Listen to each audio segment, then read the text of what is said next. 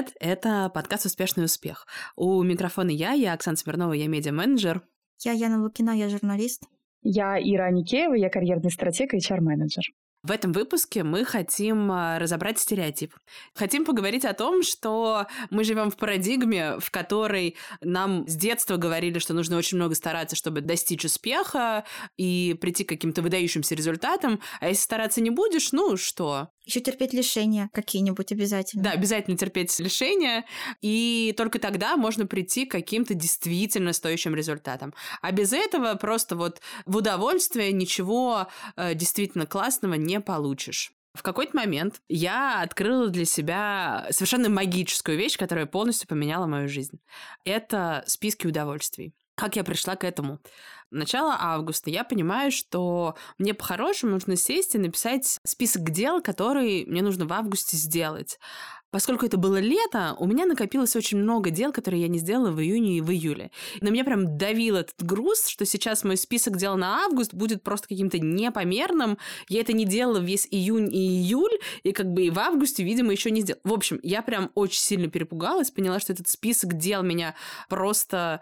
Я боюсь бы... спрашивать, там что было? Посадить морковку, собрать картошку? Что там? Что можно было такое не сделать в июне и в июле, что нужно обязательно сделать в августе? Я уже, к счастью, к своему не помню. Но я прям боялась масштабности этого списка и масштаба обязательств, как я сейчас уже это понимаю, и решила вместо этого сделать список удовольствий. Что бы я могла сделать для себя, что меня порадовало бы в этом месяце. И я стала как-то его выполнять. Я получала радость от того, что я пишу этот список, от того, когда я какие-то пункты выполняю. Потом, значит, в конце месяца я как-то пыталась смотреть, там, все я выполнила или нет. И я стала его делать себе и дальше. И это приносит мне огромное количество радости и действительно удовольствия, и я прям живу в кайф. Я не знаю, как это работает, но мне кажется, что всем нужно делать списки удовольствий. Мне кажется, должна быть такая игра Оксана в поисках удовольствия, где маленькая Оксана ходит, ловит удовольствие, нужно, нужно запомнить, как, как Супер Марио, только не монетки, а типа удовольствие. И там, а типа, там, типа, да, да, а, тапочки на каблуках да, с перышками. Да, да, типа, да, типа, схватила, схватила, и там только типа, заполняется, знаешь, какая-нибудь такая колбочка сбоку, и пока вот она не доберется до верха, и там потом будет гигантское удовольствие, я уж не знаю, какое. Вот так, Задумайся про это. Слушайте, да, нужно монетизировать. Ян, видишь, а ты говоришь, что ты не эксперт по монетизации. Вот, вот оно. Надо кому-то срочно предложить. Иду в гейминг-индустрию. Яна нам уже столько придумывала сценариев с Оксаной, вообще потенциальных для монетизации. Отдельный подкаст «Ищем мужа». А вот и ныне там, да. Поэтому очевидно, что все-таки не по монетизации, а по креативу странному. Нет, слушайте, игру надо делать, мне кажется. Обязательно. Захотелось ли вам попробовать? Ой, мы практикуем. Ян, ты практикуешь такое? Что, поиск удовольствий? Список удовольствий. Нет, я, кстати, к этому так и не примкнула, я как-то особнячком. Страдаешь в основном, да? Да! Нет, я шучу, нет, нет, у меня как-то... Я и не страдаю, но как-то и список себе тоже не составляю, если честно. А удовольствия без списка? Да есть они. Сейчас, конечно, так себе время, мне кажется, это удовольствие, но бывают. Осуждение услышал сразу в глазах Яны. Нет, Я это не 4 осуждение. месяца говорю про удовольствие. Это не осуждение, Оксан. Это просто вот, ну, такая сейчас жизнь, понимаешь? Не успеешь расслабиться, Но... как что-нибудь прочитаешь такое, так что... может быть самое время как раз себя хоть... Я понимаю, что меня это очень сильно поддерживает. Я понимаю, что в мире происходит непонятно что. Безусловно. А, и хоть как вот я могу на это влиять. И я там за, не знаю, два часа массажа как-то хоть себя приземляю вместо того, чтобы тревожиться. Я ровно так же считаю, да, просто я к тому, что, ну... Так нет, ты считаешь, что не время для удовольствия, я говорю обратное. Я не считаю, что не время для удовольствия, я говорю, что специфическое время для того, чтобы... То есть, знаешь, как бы сказать так, сказать, что можно полностью сосредоточиться на одних только удовольствиях, весь месяц прожить с удовольствием, мне, например, тяжело представить себе. Безусловно, конечно, удовольствие есть, и те же, как ну, у всех, кино, массаж. А вот мне кажется, про да. это как раз и наш выпуск, что кажется, что типа нельзя только в удовольствие жить, что нужно еще что-то делать серьезное. Ну, чтобы жить в удовольствие, придется все-таки какие-то деньги зарабатывать, так что придется делать что-то серьезное. Это правда, это правда. Не, а может быть, можно деньги зарабатывать несерьезным способом. Ира, можно так делать? Расскажи. Деньги можно зарабатывать с удовольствием, и, как показывает исследование ученых, большие деньги, они всегда зарабатываются легко и с удовольствием. До определенного уровня заработка человек действительно относится к работе. Э, это совершенно нормально, то, что как бы у нас у всех есть работа для того, чтобы мы могли содержать себя в жизни, да, и все равно наш заработок является результатом нашего мышления. Наше мышление определяет то количество денег, которые мы зарабатываем, и как мы к этому относимся. Дело в том, что наш мозг всегда объясняет настоящее через знания, которые он получил в прошлом. И уже на самом деле к моменту, когда нам исполняется 30 лет, новых знаний в наш мозг приходит порядка 2%. Знаний не которые основаны, знаете, на контенте каком-то новом, а именно которые порождают новые мысли. И с точки зрения эволюции это совершенно оправдано, потому что если ты дожил до текущего момента, то все твои предыдущие мысли были эффективны. Значит, чтобы продолжать выживать дальше, эти мысли нужно повторять и повторять, только результат ты будешь получать один и тот же. И, соответственно, если ты продолжаешь мыслить одинаково, это отражается на твоем заработке. Конечно, может на него что-то влиять, там корпоративный рост какой-то минимальный и так далее и тому подобное. А вот если ты поменяешь свое мышление и разрешишь себе управлять своими собственными желаниями и четче понимать и свои ценности, и свои возможности, и свои истинные желания, это может тебе принести как результат работу в удовольствие, которая приносит больше денег. У тебя уже много таких примеров? А, да, да. А что, люди прям поменяли работу? Да, у меня есть классный пример девушки, с которой мы вообще начали с практики, простите, утренние страницы, и благодаря ним она докопалась до своего старого, практически детского желания заниматься керамикой. А она, между прочим, работала в довольно таком серьезном бизнесе, который обеспечивает доход не только ей, но всей ее семье, и на очень таком высоком уровне. Она давно перестала получать удовольствие от этой работы, но понимала груз ответственности. И э, возврат к мыслям о том, что увлечение керамикой может принести ей просто удовольствие, оно ее как-то, знаете, с точки зрения мышления абсолютно перепрошило. В итоге, поскольку девушка обладает хорошими знаниями в области маркетинга и финансов, она это свое увлечение керамикой быстро монетизировала, а сегодня она уже находится на том этапе, когда она поняла, почему на самом деле ей нравится заниматься, потому что с ее точки зрения это про уют и пространство в доме, что вот это вот теплота от изделий, которые ты делаешь своими руками, да, из которых ты потом ешь или каким-то образом пользуешься ими каждый день, это про такое вот осознанное какое-то, не знаю, домоводство, может быть. В общем, в итоге она сейчас учится на дизайнера интерьеров и хочет запускать свою собственную линию домашней посуды и текстиля, и еще и помогать людям обустраивать пространство. Вот так. Это такой крутой пример, мне кажется. Он ведь как раз подтверждает, что суть не в том, что как бы почему очень многим кажется, что это какая-то странная идея, а уйди с нелюбимой работы, которая больше не приносит тебе удовольствия, и занимайся тем, что приносит удовольствие. Ну, потому что многие, во-первых, считают, что керамика не принесет мне столько денег. Это раз. Как бы с одной стороны, а, во-первых, можно сделать так, чтобы и керамика приносила, а во-вторых, вот керамика стала тропинкой, которая тебя привела к решению, чем еще тебе научиться зарабатывать, что будет приносить тебе больше радости. Очень круто. Почему ты считаешь, что это странная идея? Ведь очень часто же наоборот говорят, найди себе работу по душе, и тебе не придется работать ни одного дня. Что-то такое. Да, очень-очень часто так говорят, и очень-очень мало кто это делает. Большинство людей находится в стадии «у меня работа, так много всего, я в огне, я устаю, мне очень нравится делать вот это, но я это делаю максимум там как хобби раз в неделю». Людям нравится оставаться в ситуации и в позиции, когда это какое-то там хобби, но я вот, я не знаю, это что, это позиция жертвы или что? Я сижу на своей нелюбимой работе, потому что мне нужно обеспечивать себя, свою семью и вот это вот это. И ничего не происходит, мне кажется, ничего не и, и жертв, позиция жертвы, и плюс страх какой-то, наверное, страх перемен, мне кажется, он довольно сильно давит. Страшно же реально, когда там, например, у тебя все хорошо, ну как бы хорошо с какой точки зрения, да, допустим, карьера идет, финансово все ок, да, ты там просто где-то там в глубине души несчастен. Ты там, условно говоря, кому-то это скажешь, тебе скажешь, ты сумасшедший, у тебя все так хорошо, что ты тут придумываешь? Какую-то ерунда на пустом месте, значит, какая-то там истерика. Конечно, страшно, мне кажется, когда вот такое сейчас со стороны, и пойти, надо сказать, нет, я все бросаю и ухожу, значит, там, типа, дауншифтинг керамический, или как это правильно назвать, нужно быть довольно смелым Конечно, да. Ну, слушайте, здесь дело не в смелости, а в том, то, что мы все-таки работали с ее мышлением. История в том, то, что с точки зрения биологии это очень а, злой трюк, который с нами сыграла природа, да, то, что вот ты дожил до определенного возраста, это как бы принесло тебе самый главный результат, ты все еще живешь, значит, мы продолжаем те же самые действия, да.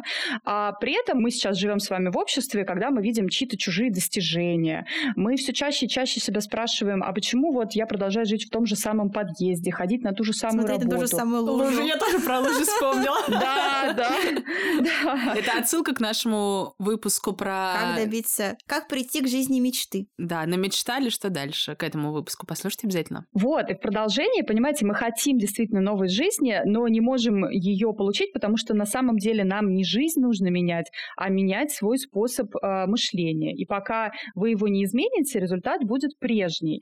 А для этого это же тоже как бы неизведанное, да, э, на это нужно решиться. И работают две системы принятия решений. Есть медленное по Дэниелу которое создает новые варианты, и к ней очень сложно прийти. А есть быстрая система решения, которая всегда основана на нашем опыте. И мы, естественно, всегда ей оперируем и говорим, боже мой, вот там неизвестность, я сейчас лишусь всего того, что я имею, и не факт, и действительно вам никто не гарантирует, не факт, что я получу какой-то ожидаемый результат. Поэтому мы продолжаем просто жить один и тот же сценарий, который как бы определяется нашим опытом. Вот и все. Вот ты говоришь, нужно менять не жизнь, а мышление. Значит ли это, что если ты меняешь мышление, то тебе может стать супер счастливой и в прежних условиях жизни? Легко. С той же лужей перед подъездом. Здесь все-таки, я думаю, то, что если мышление у человека изменится, ему будет не окей с этой лужей, да, либо он э, будет проходить некую стадию своего спирального развития, когда, не знаю, он там примет ситуацию и пока что решит ничего не, не делать. Здесь, кстати, еще важно помнить о том, что когда ты работаешь в коучинге, результат я типа бросаю все и ухожу в туман, это не способ поменять мышление. Моя вот эта клиентка, она ведь пока все еще по-прежнему продолжает работать на той своей предыдущей работе. Она не то, что там на ней страдала, знаете, прям каждый день в слезах просыпалась. Просто она перестала чувствовать от этого удовлетворения, ей захотелось чего-то нового. И она к этому теперь осознанно идет, хотя даже не задумывалась, что она может создать такое решение. При этом она чувствует, что это будет работа ее мечты, но она, опять-таки, имеет сцепление с реальностью. Она понимает, какое количество операционки ее тоже ждет. Что это не только какая-то сплошная феерия удовольствия, понимаете? Там есть какие-то тоже будут а, серьезные бизнес-решения, переговоры с партнерами, клиентами. Возможно, она это захочет масштабировать. Это не то, чтобы там пляска на столах и только, я не знаю, там жизнь в удовольствие кутить как а, дворяне просто, понимаете? А я хотела сказать, что, может быть, вот это решение принять, да, например, нырнуть в неизвестность какой-то идеи, которая там у тебя где-то сидит в голове, что ты хочешь попробовать, но боишься.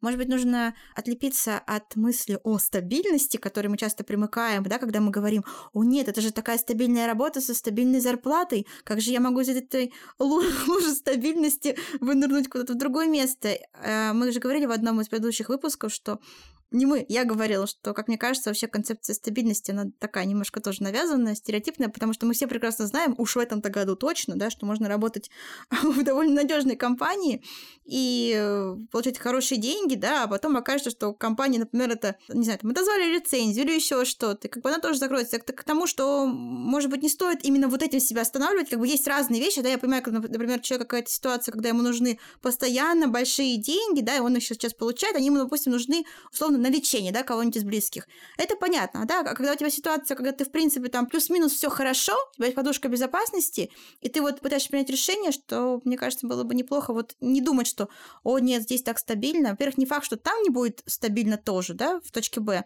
Во-вторых, не факт, что точка А не перестанет завтра быть стабильной.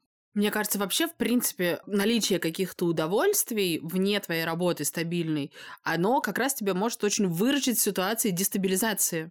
Потому что у тебя, окей, исчезает твоя работа по каким-то причинам, ты не понимаешь, что с ней делать, но у тебя как опорные точки остаются какие-то другие вещи в твоей жизни. Понятно, что очень в моем же списке удовольствий довольно много вещей, на которые нужно тратить деньги. Но я тут болела неделю и заменила то, на что я раньше тратила деньги, деньги, условно говоря, поход в массаж, поход в баню, поход там, не знаю, на какую-то еще процедуру, заменила это просто, типа, душем в ванной, в которой я выключила свет и включила свечки, зажгла свечки. Выключила свет, выключила свет, experience, Включила себе классный плейлист и натерлась просто с теми баночками, которые у меня были, и получила от этого тоже невероятное колоссальное удовольствие. И это реально, ну, такие тоже точки опоры. Они тебе дают понимание, что жизнь, она все равно идет и продолжается, вне зависимости от того, у тебя как-то меняется, и у тебя критичная ситуация с работой или нет. Так это или нет? Или удовольствия не помогают принимать решения по смене работы в пользу работы э, мечты? Смотри, история в том, то, что в коучинге мы все равно для каждого человека исследуем, а что для него лично значит удовольствие, и как он относится, условно говоря, к этому термину. И каждый для себя выбирает свое какое-то значимое личное название. Когда работали мы с тобой, да, мы с тобой разбирали так называемые круги «я хочу», «я могу» и «мне надо». Дело в том, то, что мы 85% неосознанного своего времени, мы постоянно куда-то бежим, и мы действуем исключительно в состоянии «мне надо», «так надо». Немножко иногда вспоминая о том, что я все-таки еще и могу для того, чтобы подтвердить тот или иной результат. И мы настолько себя сильно в этом загоняем, что когда я спрашиваю человека, а чего ты на самом деле хочешь, он не может ответить на этот вопрос. И начинаем мы с очень простых списков желаний, в которые часто попадают предлагают купить сушеный манго, который я ел три недели назад в гостях, и я понимаю то, что я все это время хочу купить этот сушеный манго и порадовать себя, а постоянно нахожу отговорки этого не делать. И в конце сессии я всегда задаю всем своим клиентам очень простой вопрос, чем простым и приятным ты порадуешь себя сразу после сессии, да?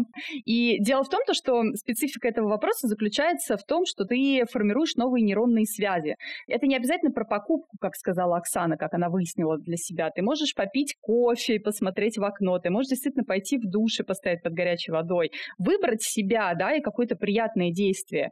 И, во-первых, это тебе поможет разобраться, а какие маленькие мелочи для тебя приятные, о чем они для тебя, что они дают для тебе в этой жизни. А во-вторых, они формируют ту самую новую нейронную связь, подумал, сделал, получил результат. И после этого твой мозг перестает видеть разницу между подумать о теплом душе, принять его и получить результат сразу же, да, и, условно говоря, поставить какую-то глобальную цель, расписать, как к ней прийти и получить результат. Так, ну я еще явно в этапе только душа, но надеюсь, скоро приду и к глобальным целям. Знаете, что я еще заметила, пока вот работала и с Ирой, и с терапевтом своим, вот тоже у меня сознание было устроено так, что, ну вот я в какие-то какой-то момент, я нашла себя в какой-то момент в состоянии, что типа, ну вот не хочется мне усаживать себя за работу, ну вот не хочется, не могу понять, что делать, и я полностью жила мыслью, что ну надо просто взять себя и усадить. И я все думала, ну когда же, вот я ждала момента, когда вот я себя сяду и усажу, и начну фигачить, как я раньше фигачила. И что-то он не наступал, и не наступал, и не наступал, пока в какой-то момент, э, благодаря коучингу и терапии, в мою голову не поселилась другая мысль которая звучит так, ну, может быть, тебе нужно не а, заставлять себя работать, а наоборот, создать себе вокруг такие условия, которые вдохновят тебя на работу. И я поняла, что, ну, это правда мой путь. Мы просто много анализировали, в каких ситуациях я все-таки начинаю что-то делать, и я понимаю, что там для меня должно совпать несколько факторов, в которых мне классно и приятно что-то делать. И теперь моя задача это не усадить себя за работу, а создать себе такой контекст, после которого мне классно заняться делами. Вот поэтому можно с утра почитать книжку, медленно сделать завтрак, пройтись прогуляться на 15 минут, сходить в классное место А там уже кофе. вечер, завтра поработаем. Это я, это я в пересменках между работами, это правда. Ян, ну расскажи про свое удовольствие в жизни. Как ты находишь баланс между тем, что нужно и должен делать? Я вот, кстати, хотела сделать еще ремарку, что когда Ира говорит про «хочу, могу и надо», вот это «надо», я еще чаще это, ну, скорее даже воспринимаю более понятно, когда это типа «что я должен делать». А я думаю, что если ты хочешь сравнить с моими, да, когда я, я говорю вот you want и вот you need. А расскажи про это, что ты имеешь в виду под этой теорией? Ну, я не думаю, что это пересекается с тем, про что говорит Ира, это не про дележку. То, что тебе нужно, это не то, что ты должен сделать, а это то, что ты может быть, еще даже не осознаешь, что на самом деле тебе как бы хочется. То есть это такое какое-то нераскрытое желание. То есть есть какое-то, вот как мы говорим, да, вот you want, это что-то такое на поверхности, как ты хочешь мороженое, и сегодня, и завтра, и послезавтра, и всем хочется мороженое, вот ешь, ешь, ешь, ешь, ешь, да, а на самом деле это тебе, например, надо было, я не знаю, пойти на урок э, бокса, побить грушу, выбить какой-то свой стресс и закрыть эту тему. Вместо того, чтобы там неделю есть мороженое, попытки там что-то там себе восстановить, какое-то там удовольствие через этот сахар, значит, там себе доставить. Вот я скорее вот это имею в виду, когда я говорю, что вот юни. То есть ты, может быть, даже и не знаешь, что тебе нужно на самом деле, и потом что, то есть, получаешь. правильно понимаешь, в итоге в финале стоит что-то, что сделает тебя счастливее, «Тебе?»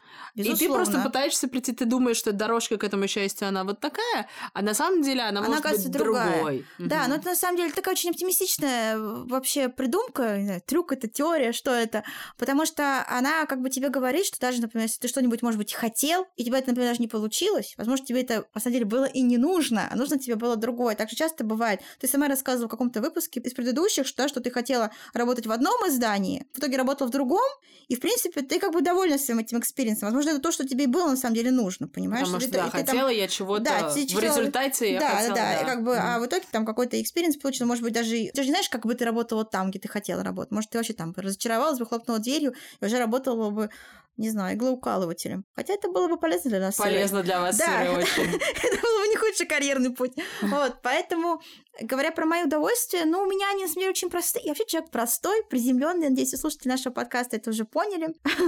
Потому что я люблю, не знаю, гулять. Как бы для меня это очень большое. Я люблю длинные прогулки. Ира знает. Вот эти мои, мои любимые прогулки, да, вот для меня вот идеально пройти так неспешно, типа километров там, не знаю, 8, 9, 10. Для меня как бы это то, чего я получаю удовольствие. И, в принципе, как говорят психологи, да, это все очень полезно, когда идешь и там и думаешь, это очень помогает проветрить голову.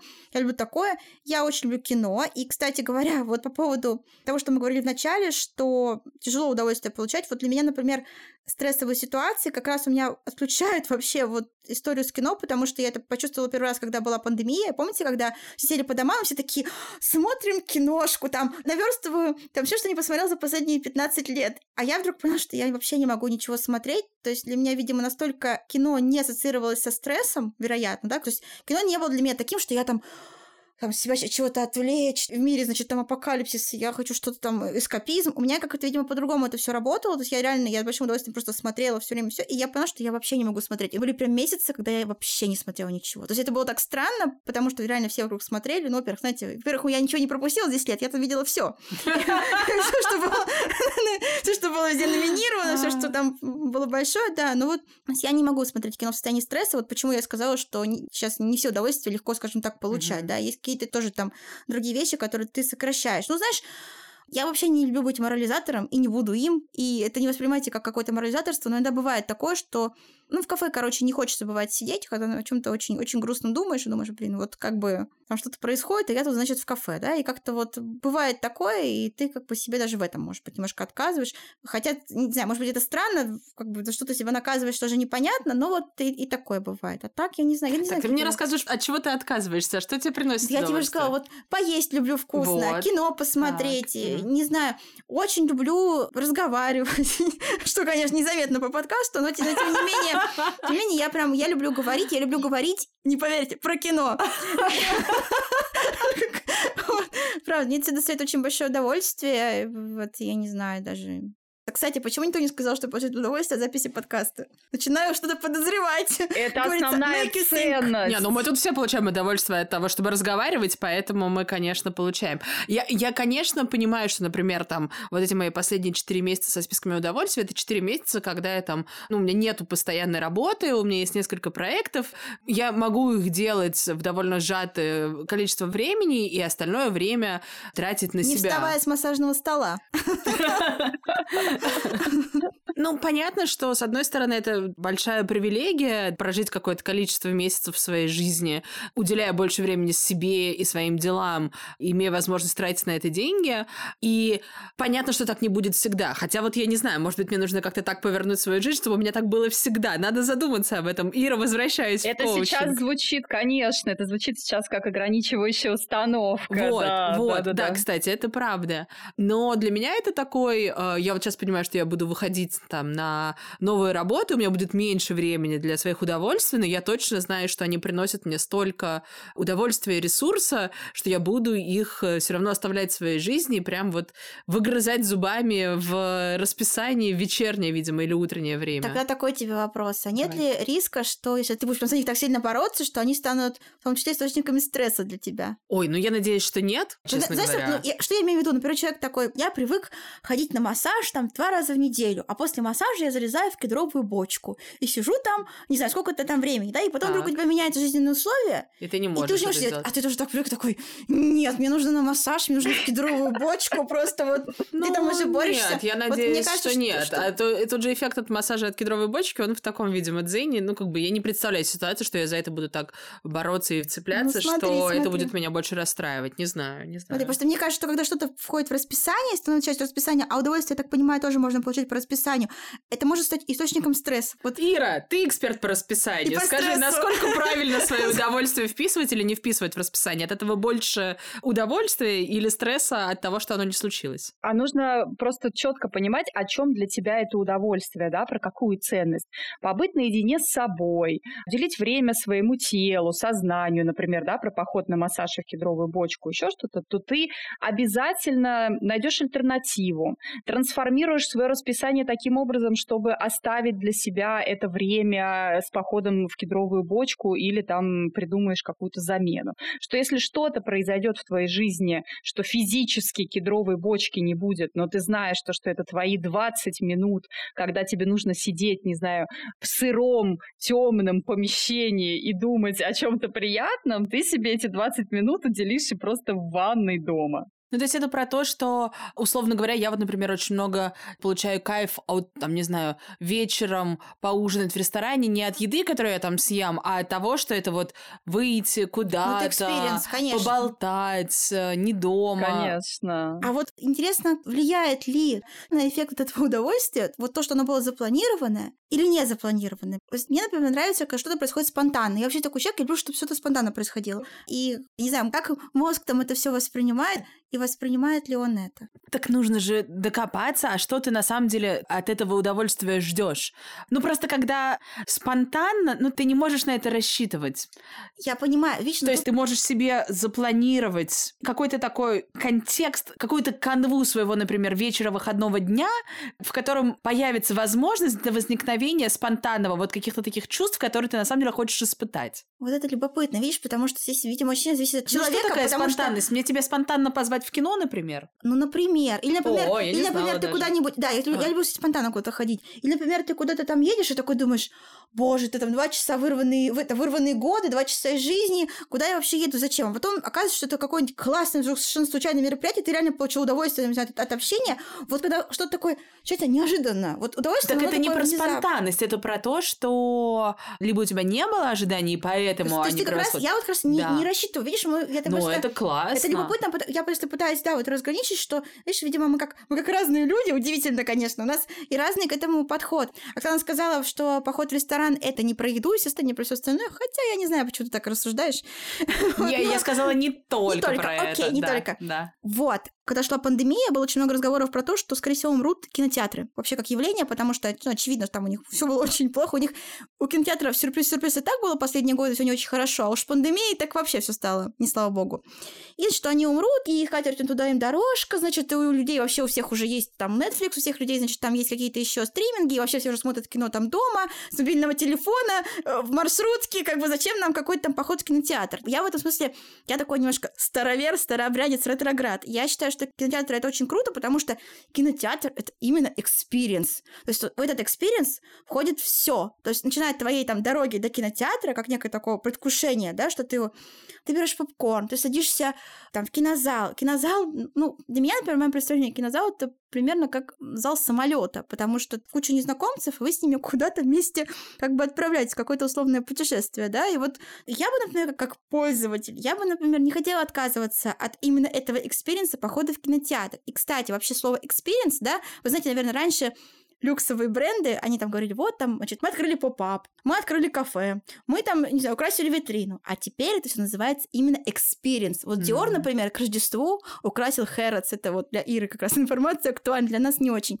Они украсили Harrods, они используют именно слово experience. И вот этот experience входит, то, что они сделали там два pop-up а, украсили, значит, э, витрины, украсили фасад, открыли кафешку, напекли там каких-то пряников в виде платьев Диор, в виде так, сумок. вопрос, пряники можно есть? Потому что если нет, это ни черта не вот. experience. Я, я, кстати, думаю, что да, потому что они в большом количестве просто. Это Ира, пожалуйста, про... пойди проверь. Короче, Ира, пряник нам нужно срочно передать дипломатическим автобусом.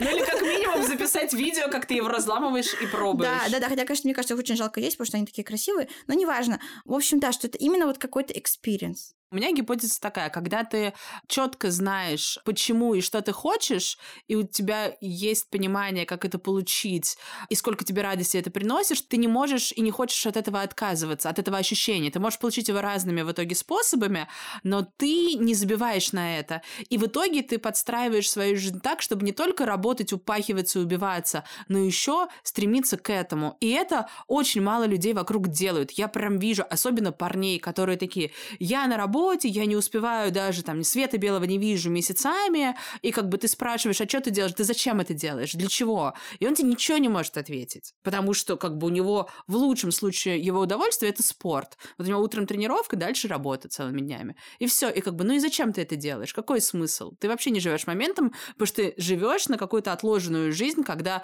ты там уже заработал себе эти миллионы, и дальше только там что-то себе позволяешь. Ну, кому это нужно? На самом деле, если возвращаться к тому, что вот классически мы думаем, удовольствие это вот, ну, ты там поработал, потом отдохнул, что вот есть время разбрасывать камни, есть время их собирать, есть время там грустить, есть время получать удовольствие. В удовольствие можно жить всегда. Главное разобраться, что ты хочешь получать благодаря этому удовольствию. И если, например, ты четко разобрался со своими целями и желаниями и понимаешь, какой результат ты в итоге хочешь получить, тебе в удовольствие будет даже, не знаю, в Excel сидеть таблички, воять, потому что ты занят наконец-то своим делом, которое приведет тебя к определенному результату. Или если ты четко понимаешь то, что мне в удовольствие нужно пространство для креатива, для новых идей и так далее и тому подобное, а таблички это все убивают, ты понимаешь, то, что я могу получить удовольствие от делегирования этого процесса, от контроля этого процесса, в конце концов, но не от него самого. И это очень интересная история про то, что удовольствия могут очень плотно войти в вашу жизнь, но не только как формулировка тренировки, вот у Оксаны в классическом виде, да, так скажем так, больше пробаловать себя, а и просто составить вашу ежедневную рутину. Удовольствие я теперь даже получаю от ранних подъемов, хотя в моменте я, конечно, думаю, Господь, за что мне это все? А потом мне так кайфово того, что мой день начался так рано. И пока там все проснулись, я такая уже надушилась, позавтракала, все сделала. Уже в два часа дня уже просто у меня горы свернуты, понимаете, в этой жизни. Удовольствие определенно да. Если вы не испытываете удовольствие на этот счет, подумайте, как вы можете трансформировать свою работу, свою рутину или свой, в принципе, обычный рабочий день, чтобы как минимум, ну, хоть от чего-то получать удовольствие, а не только жить в ожидании этого удовольствия, что вот я сейчас занимаюсь какими-то неприятными вещами, а потом, наконец-то, в пятницу вечером пойду, значит, там искать коктейли, кедровые бочки и еще что-то. Хотя если для вас это а является... вот если коктейль принесут в кедровую бочку... Извините за такой, извините за такой длинный спич, но если на самом деле это ваша истинная мотивация, и вы готовы ради этого там всю неделю, не знаю, работать на высокооплачиваемой, не самой, может быть, для вас интересной работе, но зная о том, что за этим потом будет столько клевых удовольствий, вы, кстати, и к работе начнете гораздо проще относиться, может быть, успеха там какого-нибудь нового, неожиданного э, достигнете результата и так далее. А я хотела с вами поделиться цитатой, которую сказала моей маме ее коллега. Он сказал, что неожиданно совершенно сказал, что человек может прожить без базовых вещей, но не без излишков. Меня так это немножко зацепило, я это тоже осмыслила, и, честно говоря, я, я здесь согласна с ним. Не знаю, согласитесь ли вы или нет, вот, но я тоже с этим согласна, потому что как раз-таки потому что базовые вещи, они, как правило, воспринимаются нами так же базово, как нечто само собой разумеющееся, и мы, как правило, ну, случилось, случилось. А вот как раз такие излишки, они так трансформируются, мне кажется, в то самое вот удовольствие, в какую-то вот эту нечаянную радость, кажется, название еще какого-то любовного романа, который нужно прочитать Оксане. Или написать. Написать Оксане, да. Вот «Нечаянная радость». Вот, и, конечно, это так немножко переворачивает с ног на голову пирамиду Маслоу, но, тем не менее, да, вот я как-то с этим согласилась внутри для себя. А, ну, я считаю, нечаянную радость нам нужно писать в соавторстве, Ян, потому что там очень большой элемент спонтанности. Нет, ну, Ян, подожди, скажи. Что? Твое мнение насчет удовольствия поменяли? Я абсолютно... Нет, я пыталась просто вам объяснить всю, пере... всю передачу, что мы ведем, мы ведем передачу. Я пыталась объяснить всю передачу, что почему я не примкнула к вашей секте списочников удовольственников. Потому что, потому что мне, для меня это был бы стресс. Вот Ира, вот как бы она подтвердила мою мысль, что нужно найти для себя. Вот мне нравятся мои маленькие спонтанные радости, нечаянные. Вот Да, это так. правда самое, видимо, важное. Найти, что тебе придется в кайф. Поэтому не цепляйтесь, пожалуйста, за рецепты, которые кто-то другой придумал. Возможно, они вам вообще не принесут ожидаемого результата. Да, адаптируйте их под себя, понимаете? Совет, который дают, мне кажется, абсолютно все талантливые кулинары, между прочим, так что он здесь Ну, тоже просто это же сложный этап. Гораздо проще увидеть у кого-то, и вот человек даже не задумался о том, что ему может это не подойти. А это подразумевает наличие критического разума и э, желание как-то покопаться, что именно тебе подойдет, а это уже сложнее, чем просто взять готовый результат. Оксан, и такой вопрос немножечко напоследок. А составление списка удовольствий тебе доставляет удовольствие? Огромное. Мне огромное. Пункт ли это в твоем списке удовольствий? Что тоже Нет, такое? я не вношу, это само собой разумеется, но я себе выделяю для этого время. Это вот последний раз я даже поехала в другой город, э, устроила себе выходной, расслаблялась весь день и потом записывала. Какая ты, конечно, привилегированная женщина. Боже мой. Эти привилегии скоро закончатся, поэтому я перестану вас раздражать В этим. эфире был подкаст «Белые привилегии». Как-то так это должно называться. Ну, знаешь, сама их себе заработала и организовала. Хотя бы это, знаешь, не обеспечил меня никакой муж. Но если вдруг кто-то желает, я не откажусь.